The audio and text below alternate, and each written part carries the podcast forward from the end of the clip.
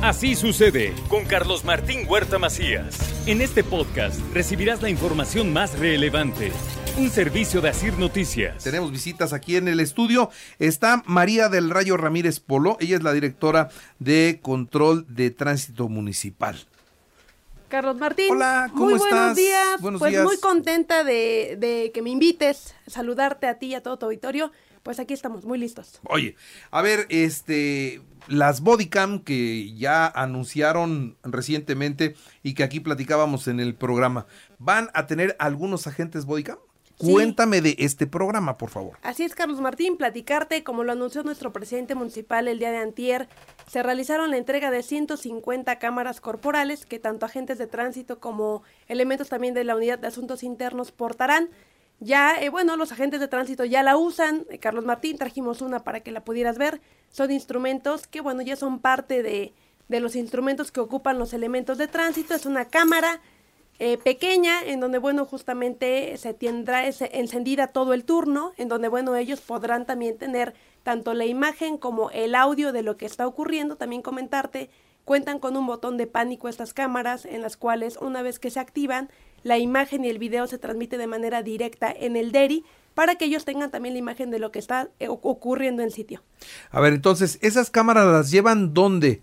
Mira, el clip se coloca en la, en la solapa del uniforme, se encuentra de manera física y entonces, bueno, pues la cámara eh, está observando y tiene también el audio de todo lo que está ocurriendo alrededor. También comentarte, bueno, pues tiene una gran capacidad en batería y en almacenamiento, comentarte la imagen y el video que se reproduce en esta camarita llega de manera directa al DERI y bueno, el DERI es quien tiene la posibilidad de extraer la información que se encuentra en este dispositivo. O sea, con ese dispositivo no queda duda de lo que está pasando. Se está escuchando y se está viendo todo. ¿Esta es una acción contra la corrupción? Es correcto, bueno, pues esta acción está fomentando justamente, además de las buenas prácticas con la autoridad, pues también generar esta confianza, transparencia y legalidad en el apego de que efectivamente tanto los agentes de tránsito realizan su trabajo de manera adecuada, como los ciudadanos también, pues al demostrar que efectivamente se está incumpliendo el reglamento, lo cual pues da como origen o como causa pues una infracción. Tiene, No. que, tiene que tener, ¿verdad? Si veo a un agente, esa luz prendida.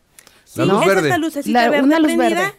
Tenemos aquí un botoncito y una vez que está el botoncito nos va a indicar. video iniciada. Tenemos el video iniciado y bueno, también puedes estar observando de este lado. Sí, porque puede llegar y la puede tener apagada, ¿no? Sí la puede tener apagada, sin embargo, sí es bien importante decirles la indicación que han recibido todos los elementos de tránsito es tenerla prendida durante todo el turno, tanto la pila como la capacidad. Cuenta pues con la posibilidad de tener la duración necesaria y bueno, también importante decirles, estamos muy atentos supervisando que esto sea así, de lo contrario, bueno, pues castigos. A ver, este, se van a enfrentar seguramente a alguna persona que les diga, no me grabes. ¿Por qué me grabas? Mis no? derechos. Puede, puede pasar, ¿no?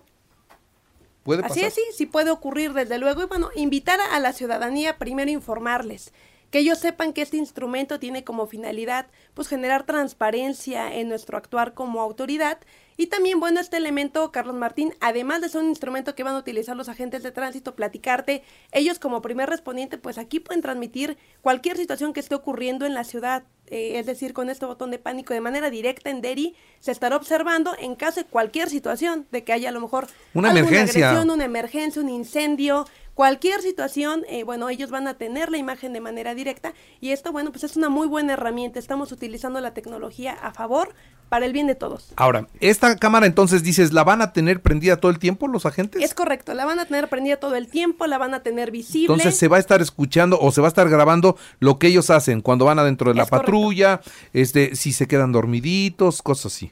Bueno, eh, cuando estén dormiditos, no, recordemos, pues nuestros compañeros tienen esta función, trabajan 24 por 24 horas y bueno, pues cuando estén dormiditos, no, Carlos Martín. Cuando estén dormididitos, pues en su casa. En su casa. Oye, y nada más, y- una duda, ¿qué pasa si alguien, como decía Carlos, y te dice, yo tengo derechos, derecho, por ejemplo, al del el tema de la máxima publicidad y no me puedes estar grabando? Sí, legalmente es algo que ellos pueden hacer. Sí, No hay recordemos, modo. este tipo de instrumentos incluso se han utilizado en otros lados, ¿no? En otros países, es parte de- del tratamiento y es parte también de los elementos que la autoridad utiliza. Recordemos, bueno, este instrumento no es una agresión, al contrario, es un instrumento que trata de dar certeza, confianza, legalidad Y bueno, pues también es por seguridad de todos. Eso es algo muy importante que, que hay que enfatizar, Carlos Martín. Decirle al auditorio, vamos a normalizar las, las cámaras corporales. Desde el día de ayer los elementos de tránsito ya cuentan con ellas.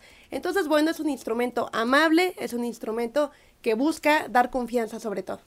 Muy bien, bueno, pues esas son las cámaras que ya van a estar utilizando y espero que sí, efectivamente sean para seguridad para bien de todos, para abatir la corrupción. Qué bueno, qué bueno, qué bueno. Es un instrumento más. Y luego me traes unos códigos QR. ¿Esos para qué son? Así es, Carlos Martín, comentarte también desde Antier, ya esos códigos QR tienen el resumen del reglamento de tránsito, platicarte, estos stickers, estos viniles se encuentran ya en las patrullas de tránsito, también en las unidades de peritos que también corresponden a la Dirección de Tránsito y en las grúas institucionales de la Secretaría de Seguridad Ciudadana. Comentarle a tu auditorio, Carlos Martín, este QR tú puedes hacer el escaneo con tu celular, te va a mandar una liga. Ahí vas a encontrar el despliegue de un menú en el, en el extremo superior derecho y vas a encontrar la clasificación por tipo de usuario de la vía pública, es decir, peatones, ciclistas, transporte público y algo muy importante, Carlos Martín, vas a poder encontrar cuáles son las funciones del agente de tránsito, qué puede hacer, en qué casos va a poder detener y llevar tu vehículo al resguardo vehicular. También algo muy importante, vas a encontrar el tabulador. El tabulador te va a indicar tanto la sanción como el concepto de la infracción. Es decir, te pasaste el rojo, ahí te va a decir en UMAS a cuánto equivale la sanción.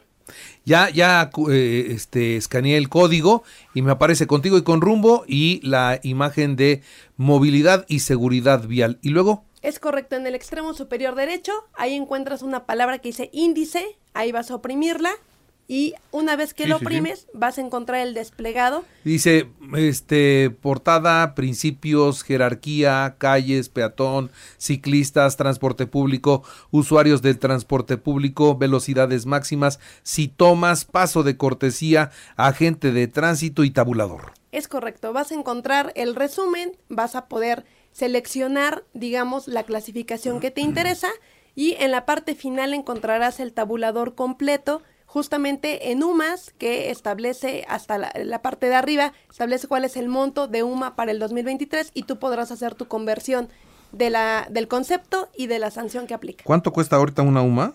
¿En 103.76 pesos. Ya lo multiplicas por 12, por ejemplo, acá, acá, acá hay una sanción multa de 8 a 12 UMAS. Es correcto, multiplicas 103.76 por 8, que eso sería el monto de lo que, el costo de la infracción. Pero ¿cómo deciden? Dice de 8 a 12. Ahí es criterio del... Nos recordemos que una vez que el elemento únicamente sanciona la, la acción como tal, y en tesorería, que es el área que se encarga justamente de, la calificación y de la cobranza, ahí se determina este rango, ¿no? Si es, si es 8 o es 12. o ¿En función de qué? En función de reincidencia, recordemos, también son cosas muy importantes que ese sistema lo tiene la propia tesorería. Le digo, le decía a Carlos que se puede pagar en línea ya, ¿no? Una infracción. Sí, bien importante. Puedes hacer el pago en línea, pero también bien importante recordarle al auditorio, puedes hacer el pago en sitio. Es decir, en el momento que cometiste la infracción, el elemento de tránsito te da la posibilidad de pagar en línea. Tú puedes hacerlo con tu ticket de infracción, hay un código QR, lo escaneas. De manera independiente, tú solito haces tu pago, ingresas tus datos bancarios, una vez que está reflejado y dice en el sistema pagada, el elemento de tránsito te devuelve tu garantía, se termina ya el tema y muy importante porque en ese momento tienes el 50% de descuento por pronto pago. Entonces pagas la mitad y te devuelven en ese momento la garantía. ¿Dónde van a estar los códigos QR? Ya los tenemos en todas las patrullas de tránsito, en grúas de la Secretaría de Seguridad Ciudadana y también en nuestras unidades de peritos. Ya contamos con esta información. O sea, si usted tiene duda, escanea el código QR que está en la patrulla y ahí ya sabe usted y ya no lo sorprenden con que no, pues mire, la multa son de 50 mil pesos y si me da 25 ahí muere. Eso ya no es porque ya, ya sabe usted cuánto cuesta esa infracción. Es correcto. Y también, Carlos Martín, algo bien importante, bueno, cuando los ciudadanos tienen ahí dudas de, oye, esta conducta si es para el retiro de mi vehículo o no, aquí también lo puedes consultar.